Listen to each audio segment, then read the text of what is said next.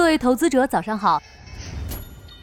您正在收听的是长乐全球通早间资讯播客节目《长乐早知道》。今天和大家聊聊股价跳水的乐华娱乐。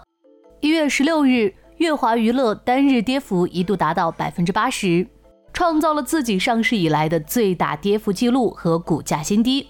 这家公司到底有什么特殊之处？为什么一日下跌了这么多？乐华娱乐是中国少数能提供系统化及专业化艺人培训及运营的公司，所以又有艺人经济第一股之称。公司目前有王一博、程潇、黄明昊、吴宣仪等知名艺人。乐华的经营模式有点像韩国的艺人经纪公司，所以乐华模式包括训练生选拔、艺人培训、艺人运营及宣传，几乎覆盖艺人管理全生命周期。这也会导致另一个弊端：公司的营收主要依赖于头部艺人，收入结构单一，利润来源集中。公司披露的招股说明书显示，二零二二年前三个季度，公司近六成的收入都来源于王一博一个人，所以不少人戏称乐华娱乐是王一博概念股，甚至公司上市敲钟时都有王一博的身影。公司已经和王一博深度捆绑。月十六日午间。乐华娱乐发布关于旗下内地艺人王一博名誉维权案件的进展公告。这条公告可能带来了一定的负面影响，但这种幅度的下跌必然有更深层次的原因。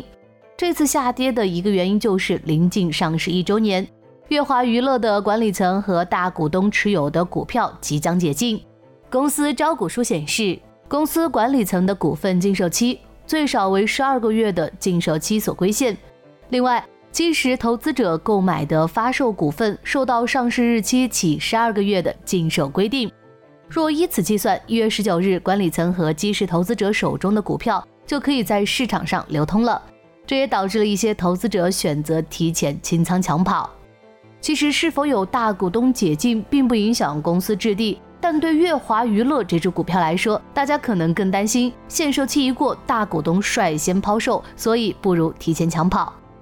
因为公司的经营模式导致公司的营收情况不确定性较大。二零二三年上半年，乐华娱乐营收约三点七亿人民币，同比下滑了四分之一，期内仅亏损约一点八亿人民币，同比盈转亏。归根到底，娱乐公司的收入受市场环境影响较大，且乐华娱乐这种艺人的经纪公司，大多数艺人的名气热度不能总保持在巅峰期，所以赚钱能力也有起伏。导致乐华娱乐的业绩成长性不确定，这样的公司大家很难放心的长期持有。在一月十六日的下跌前，乐华娱乐还有接近五十亿港元的市值，而按照一月十六日乐华娱乐的收盘价计算，市值仅剩十一亿港元。